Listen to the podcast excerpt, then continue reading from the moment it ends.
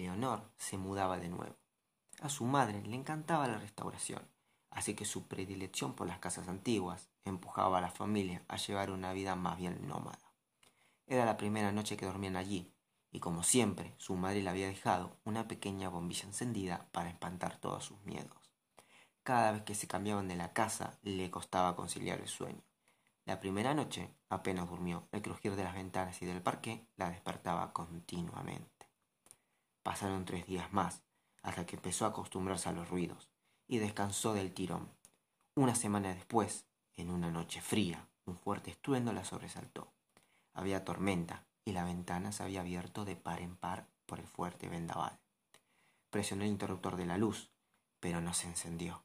El ruido volvió a sonar, esta vez desde el otro extremo de la habitación.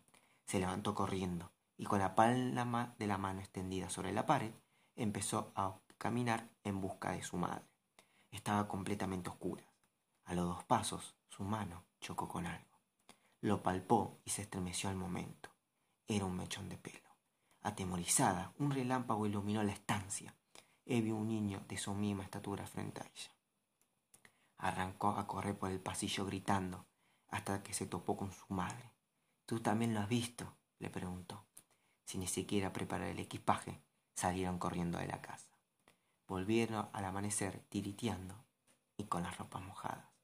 Se encontraron todo tal cual lo habían dejado, menos el espejo, encontraron un mechón de pelo que colgaba de una de las esquinas y la palabra fuera estaba grabada en el vidrio. La familia se mudó de manera definitiva para dejar atrás aquella pesadilla. Leonor había empezado a ir a un nuevo colegio y tenía nuevos amigos. Un día, la profesora de castellano les repartió unos periódicos antiguos para una actividad.